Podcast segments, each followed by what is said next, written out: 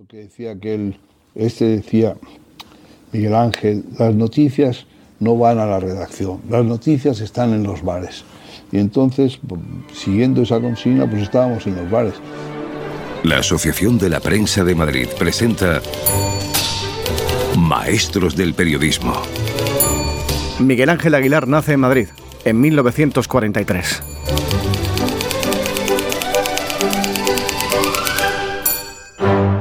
Mi padre era médico, pero su hermano mayor era astrónomo. Pero mi abuelo eh, era astrónomo, llegó a ser primer astrónomo del Observatorio del Retiro de Madrid.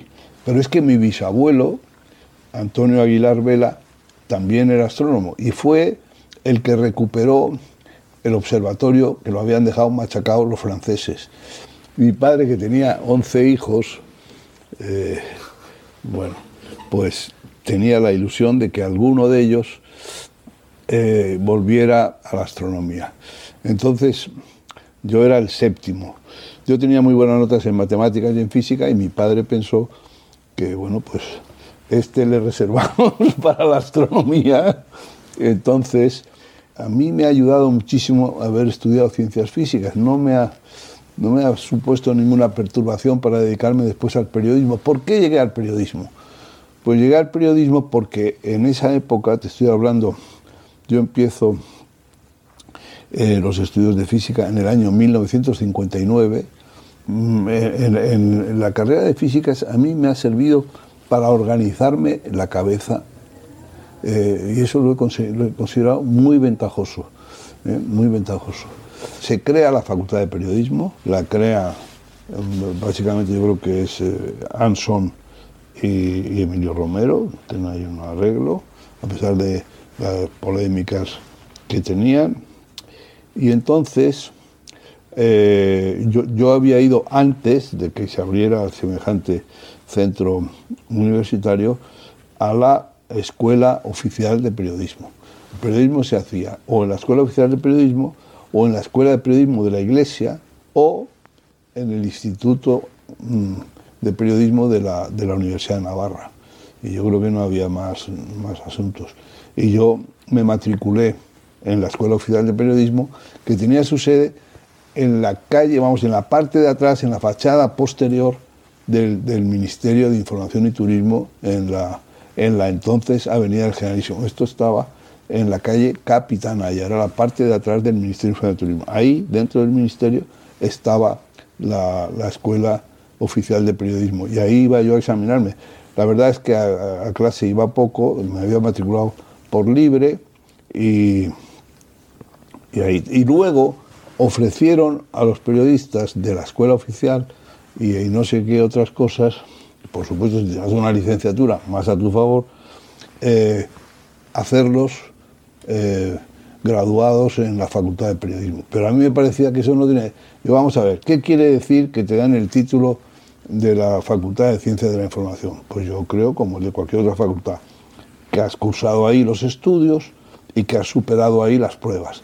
Yo no he cursado estudios en esa facultad y yo no he superado ninguna prueba, por consiguiente, pues no voy a convalidar una cosa porque me parece que no tiene sentido. Yo soy licenciado en Ciencias Físicas y graduado en Periodismo por la Escuela Oficial. O sea, quiero decirte, yo había decidido irme hacia el periodismo, pero pensé que el periodismo donde mejor se aprende es eh, haciéndolo. Entonces conseguí eh, que, me, ofrecieran un puestecillo bastante penoso en el, diario Madrid y, empecé, y desde ahí, ya, estando en ese, en ese negociado, eh, me matriculé en periodismo en la, en la escuela oficial.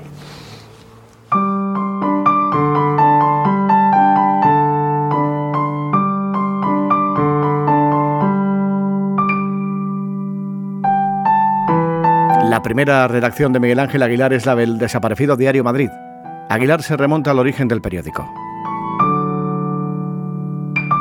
Empieza me parece que es exactamente el 8 de abril de 1939. Sale. ¿Sobre qué sale? Sale en la sede, con la rotativa, con los archivos, con todo, ¿de qué? Del Heraldo de Madrid. El Heraldo de Madrid es un periódico que es de larga tradición, que se sigue editando durante la guerra. Llega, sus ediciones llegan hasta el 28 de marzo de 1939. Ese día, eh, una valerosa escuadra de falangistas fusil al hombro en un camión con, al mando de un teniente, eh, irrumpen en la redacción eh, y sorprenden a los trabajadores tomando unas lentejas, cosa que les irrita mucho. Estaban comiendo lentejas, naturalmente, esas cosas que se decían, que nada tema, que nada tenga que temer, que no sé qué, que no sé cuál, bueno. Y en unos días, pues sacan el periódico. ¿A quién le dan el periódico? El periódico se convierte en un botín de guerra, se lo dan a Juan Pujol, que era un, periodista, eh, vamos, un franquista acérrimo, pero acérrimo. Eh, él paga a los que se lo habían incautado, que era el movimiento, la falange, no sé qué, pues no sé lo que les pagaba, suponte que 100 pesetas al mes o 100 pesetas al año, yo qué sé, una, una cantidad ridícula. Eh, bueno, él hace, gana dinerete con eso y entonces el periódico eh, le da ese dinero para hacer un, edificio de nueva planta en el barrio de Salamanca, en la calle Maldonado, esquina Cedaceros lo que llamaba él su escorialito. Entonces, eh, luego ya, pues como le pasa a todo el mundo, envejece, se hace mayor, no sé qué, y, lo vende. Y lo compra eh, una sociedad que quiere explorar, porque dicen que va a salir una ley de prensa, que, en fin, que la ley de prensa va a permitir no sé qué. Entonces, pues al aire de, ese ambiente, pues eh, se quedan con el periódico.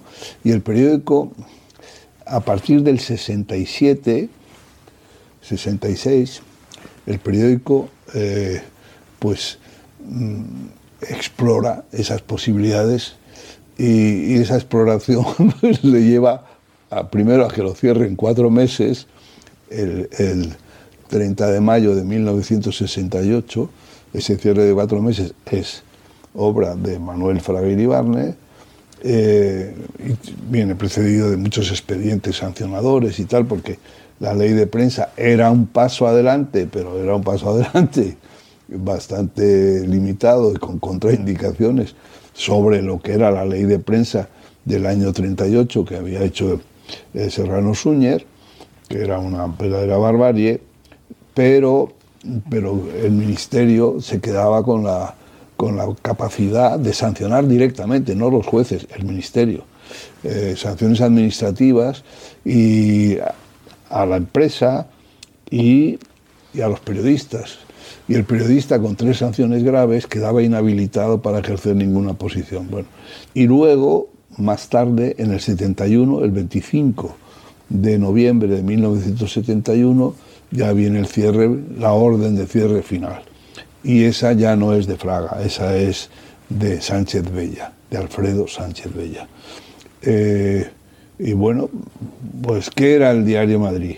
Pues el, intento de alguna gente, ahí aparece un personaje eh, más bien desconcertante, Rafael Calvo Serer, luego eso toma más forma, más contenido y más consistencia con Antonio Fontán, eh, director del periódico, Miguel Ángel Gonzalo, su director, y ahí se va creando, va llegando una serie de gente de muy diferentes orígenes, eh, que no tienen más que un nexo, que es el tema de, las libertades y de, de, conseguir eh, avanzar en esa línea.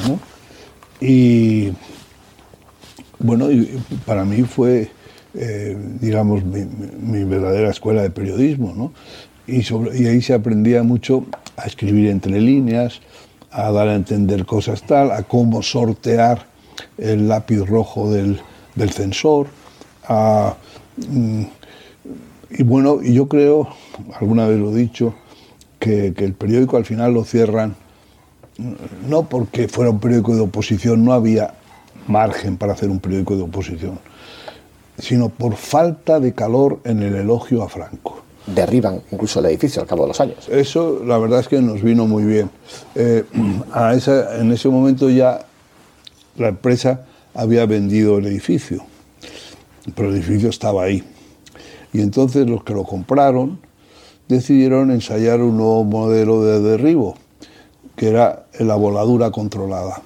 Y entonces lo volaron, pero aquello adquirió un carácter simbólico y luego con eso que sucede siempre en la historia, que acaba, digamos, apelmazándose, ya no se distingue lo que fue el cierre del periódico, que fue en el año 71, de lo que fue la voladura del edificio, que fue en el año 72. Pero eso vino muy bien porque salió en las, en las primeras páginas del mundo entero. ¿Y qué es de los periodistas de Madrid? Del diario. De todos los periodistas de la redacción del Madrid, solo uno consiguió eh, trabajo en otro periódico de la ciudad.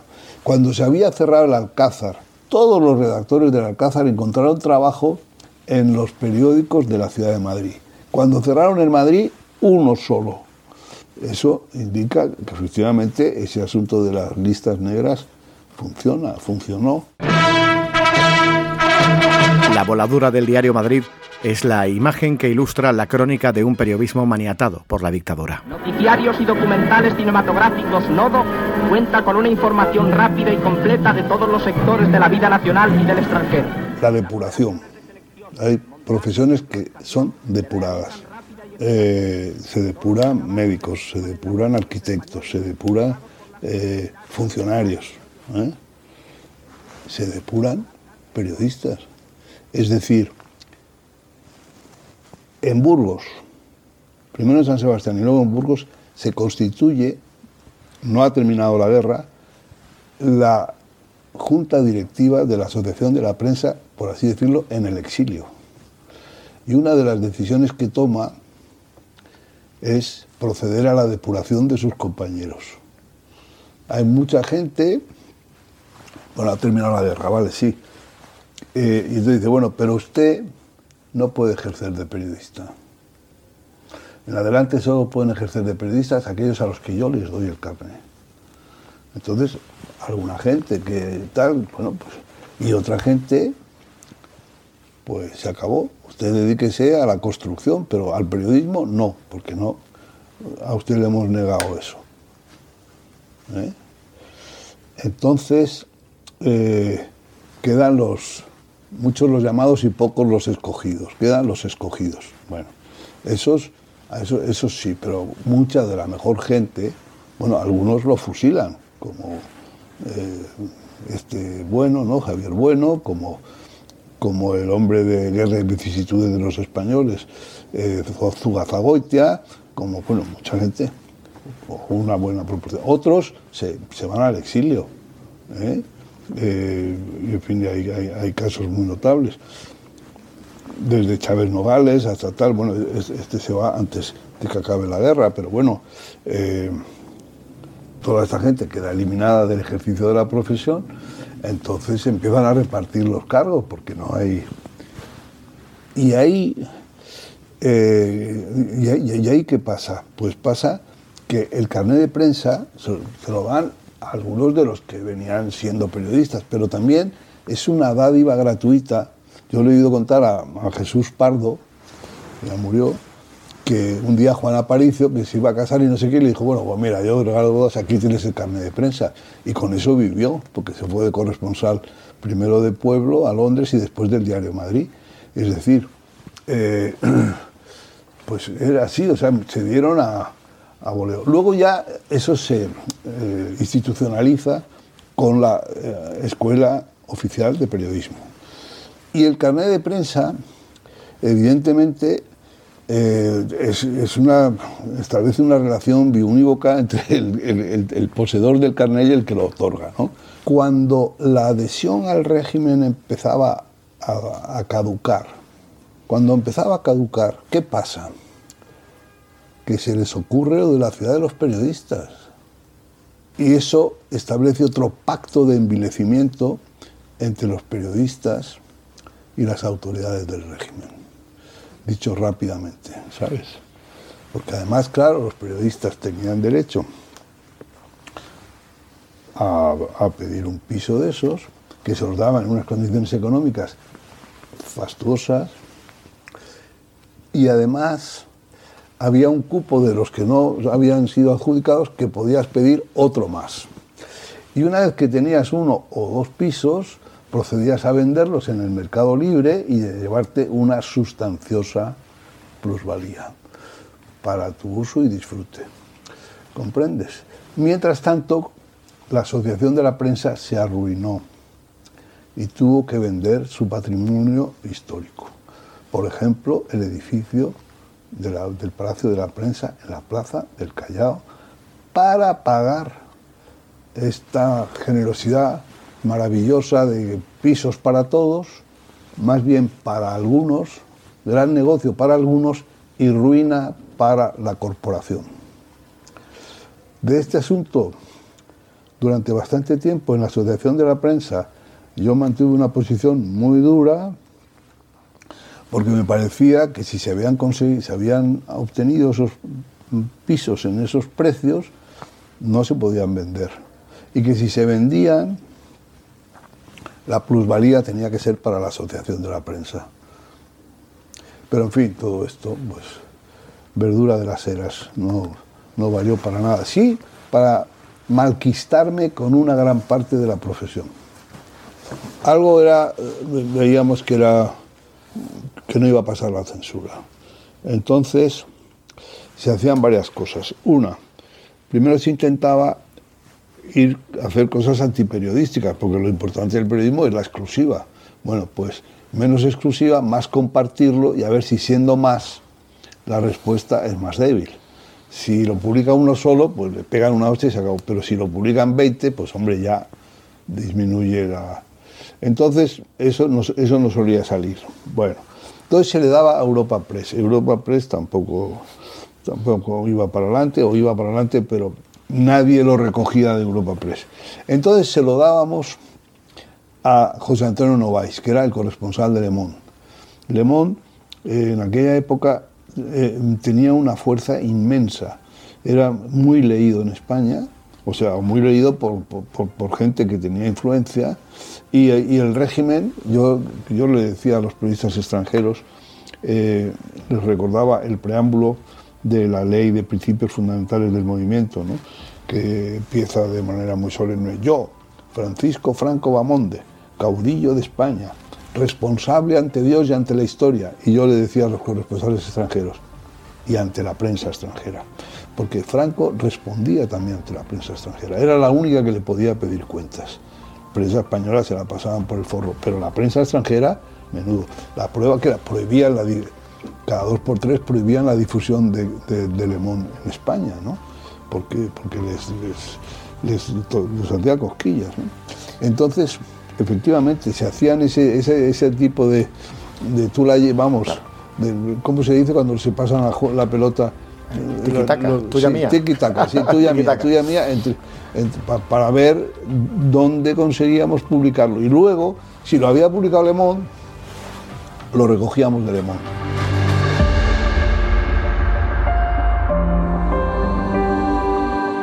Tras el cierre del diario Madrid, Miguel Ángel Aguilar llega al semanario Cambio 16.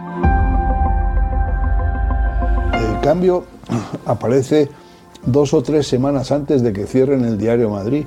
Aparece en noviembre del 71. Bueno, desde su aparición, que es una aparición muy sigilosa, muy cuidada, semanario de economía y sociedad, la política estaba fuera, tal, no sé qué, pero con una dinámica de lo que querían hacer bastante clara y al hilo de la enfermedad de Franco, cuando nadie en la prensa cuenta de la enfermedad de Franco, ahí es cuando Cambio 16 empieza a subir de una manera eh, clamorosa. ¿no? Y, eh, y, en parte por las crónicas de Pepe Oneto, que está contando lo que la gente, lo que se habla en los bares, lo que se sabe, pero que no se publica. Cambio eh, es, es, el que marca periodísticamente esos años, sin duda ninguna. por encima de, todos los diarios que se publicaban. Entonces, aparece, cuando aparece eh, el país, que efectivamente había intentado salir, pero no había sido aceptada su salida, lo cual eh, yo creo que el país nunca ha agradecido bastante, porque el hecho de no haber salido en la época de Franco le, le dejó limpio, salió sin haber tenido que, hacer ninguna clase de pacto ni de transacción con el franquismo. ¿no? Entonces eso fue muy importante. Bueno, pero sale en el 5 de mayo del 76 el, el país. Entonces, los eh, Juan Tomás de Salas y sus íntimos, bueno, nos han robado la cartera, o sea que nosotros que estábamos haciendo la mejor revista y ahora salen estos del país. No, no, no, no puede ser. Pues nosotros hacemos un periódico y, si, y además el esquema era, era genial. Si hemos hecho la mejor revista, ahora haremos el mejor periódico. Pero claro, no contaron con eso que dice José Ángel Valente lo peor es creer que se tiene razón por haberla tenido. Ustedes tuvieron razón con cambio, pero ahora lo tendrán que demostrar. No, eso no va mm, absolutamente porque sí. Eso, eso hay, que demostrar. Pero ellos no tenían ni la rotativa, ni la sede, ni, ni el equipo, ni nada, ni el dinero, ni los créditos, nada. El país, precisamente porque no había podido salir, pues eh, estaba súper preparado estos iban mm, por la cara, sin más. Porque como somos nosotros, pero bueno, oiga, se lo voy a tener usted que explicar, ¿le parece poco? ¿No ha visto usted cambio? Pues entonces no dude, esto es una cosa... Pero claro, el país se había preparado durante años. Diario 16 se preparó desde mayo que sale el país hasta octubre que salen ellos. Así, claro, no tenía no, tenía sede, estaba alquilada, la rotativa era Rotopress, pero Rotopress les, hizo un contrato que los baldó, el otro no sé qué, no, no había equipo eh, de marketing ni de nada, una cosa, la improvisación glamurosa, ¿comprendes? Y claro, esas, improvisaciones después pasan la cuenta, no había, después abandonan Rotopress, se van a, la calle aquella San Romualdo, eh, y, estaba la sede de, Diario 16, estaba en un sexto piso. O sea, fíjate cómo sería la rotativa. O sea, rotativa quiere decir cimentación, quiere decir la rotativa de los periódicos, que estamos hablando de, la época de la jugada de la pero estaban en un sótano ahí, en, la cimentación del edificio estaba la rotativa. Esto estaba en un sexto piso, era, vamos, se llamaba... Eh, la rotativa de la señorita Pepis, ¿no? Era la nada. No, no tiraba, no, imprimía, no sé qué, el otro. En fin, yo lo dirigí tres años, creo, sí, casi. Y cuando tenía, cuando encontraba un periodista, cuando encontrábamos un periodista, lo placeábamos, lo adiestrábamos y ya lo teníamos tal, entonces llegaba al país, le ofrecían mil duros más y se lo llevaba. Yo te hago la lista de toda la gente que, que pusimos en, que lanzamos y que acabaron unos meses después, pues todos en el país, porque el país ofrecía algo, en fin, más consistente. Es que el diario 16 cada mañana eh, había una noticia que era, lo compra la COE, lo compra no sé quién.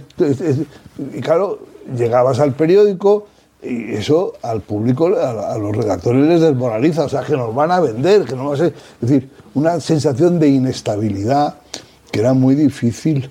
Eh, Ahora, que hizo cosas muy notables el periódico. Por ejemplo, anticipar eh, el 25 de enero de 1980, aquella primera página, intentona militar abortada en Madrid. Si hubieran tirado del hilo de esa información, no hubiéramos tenido el 23 de febrero del año siguiente.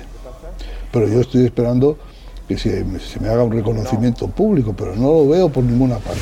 No sé si con este podcast lo lograré. Claro, tal, sí, bueno, no, Cuando llega el turno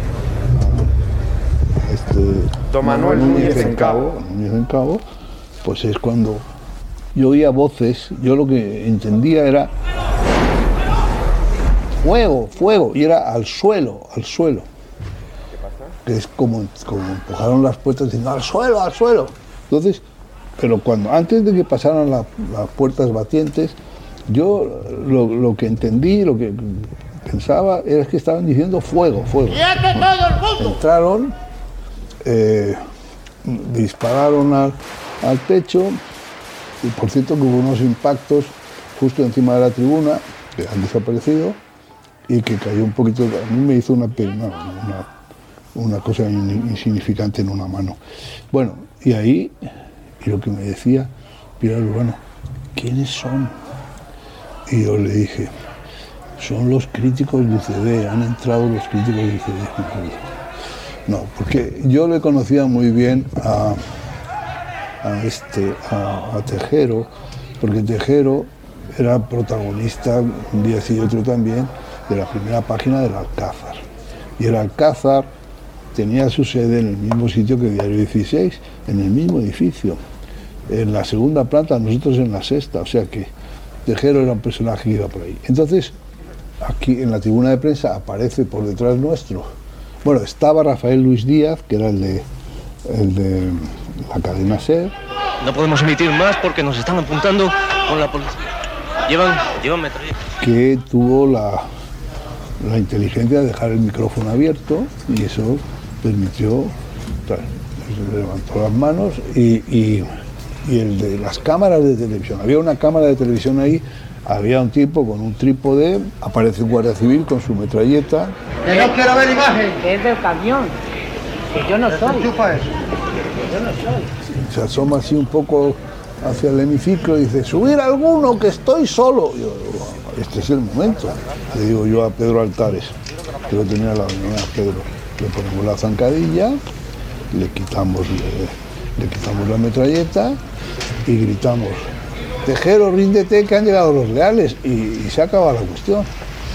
Entonces se aterrorizó y, me sacó a rastras a, ah, mira, vamos fuera, vamos fuera.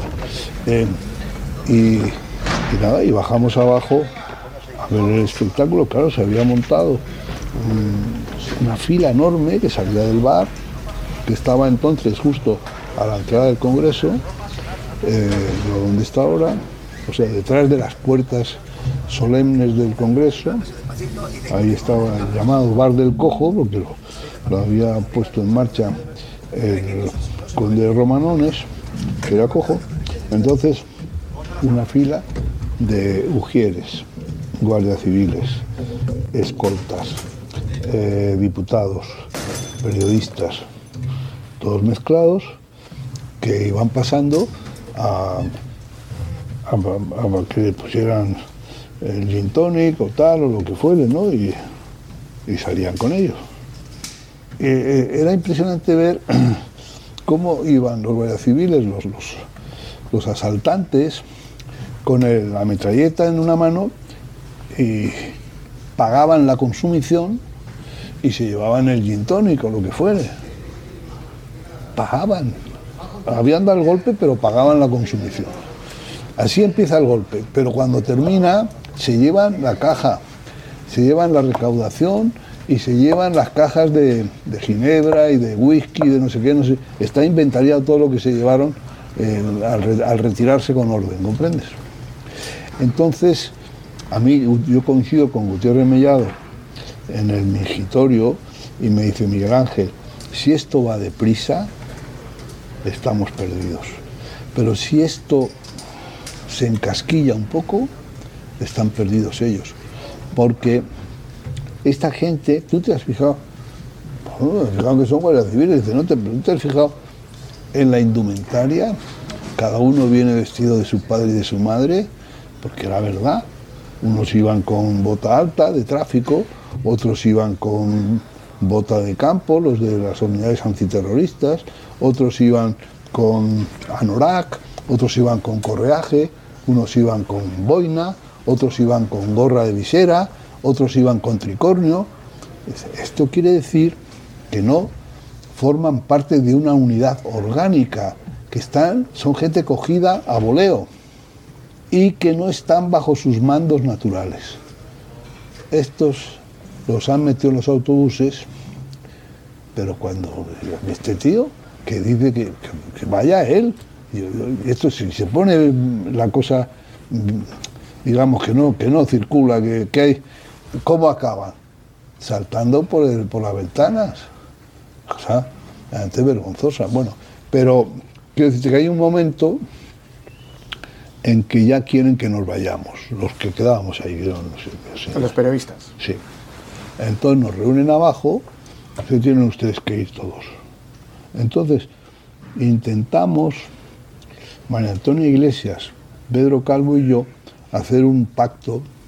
Fuimos nos separamos del grupo. Esto ya comprendemos que para ustedes cuanto menos gente haya mejor, lo entendemos, pero pero esto, en estas situaciones que a veces se producen, se hace un sorteo, se quedan unos cuantos y estos se constituyen en un pool y entonces estos se lo cuentan a los demás. Y este dijo, ni pool ni hostias, ustedes se van a ir todos. Entonces luego se queda así mirándome y dice, pero usted se puede quedar, porque a usted le tenemos procesado. Me tenían procesado por un artículo publicado en Cambio 16 que se llamaba La Guardia Civil no se rinde. Bueno, Total, que, dijo, ah, bueno, pues yo, vi que era la ocasión, vamos, de tener una exclusiva. Pero amigo mío, no me valió porque me arrastraron los otros, me arrastraron.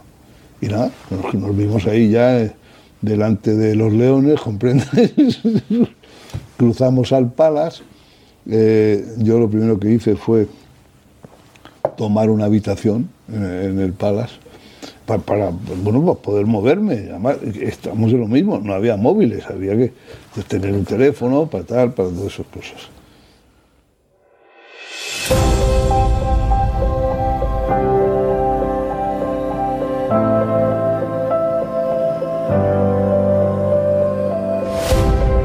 ¿Cómo veo el periodismo? Creo que estamos en, un momento en el que hay una inundación informativa, pero sin agua potable.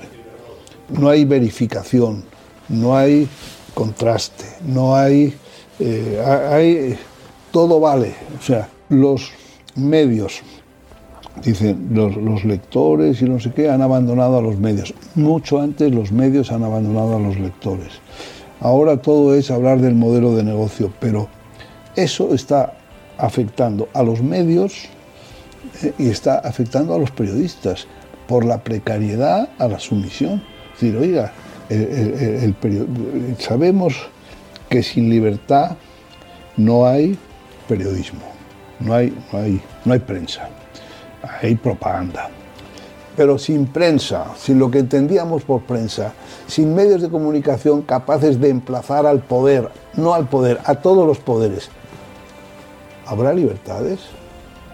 ¿Habrá democracia? ¿O, el deterioro de la democracia y de las libertades será muy fuerte? Sin esos medios, eh, ¿prevalecerán las libertades y la democracia? ¿O entrarán en un deterioro eh, muy grave? ¿Y qué consejo da Miguel Ángel Aguilar a los futuros periodistas? ¿Qué consejo daría? Pues, oye, que esta gente joven tiene que tener una idea de que el periodismo no es exactamente, es como se llama infotainment, ¿no? El periodismo es algo serio, solvente, trabajado, es un servicio público eh, que debe ser ejercido con la misma entrega que, iba a decirte, que un juez o que un maestro eh, en una lo hace. Es decir, que, esto, que esto no es más o menos, que esto no es jijiji, jajaja, que esto no es eh, las borracheras que cogimos, que esto es un servicio, a lo mejor hay que emborracharse, pero es un servicio público de primerísima necesidad y, que hay que prestarlo y que hay que comprometerse y que, y que esto, y que como decía aquel periodista eh, italiano, desconfíe del periodista, del periodista que se ha enriquecido. Es decir, que estamos junto a los poderosos, pero tenemos que saber que nosotros no, no estamos ahí para, para hacernos con el poder, estamos para emplazar al poder.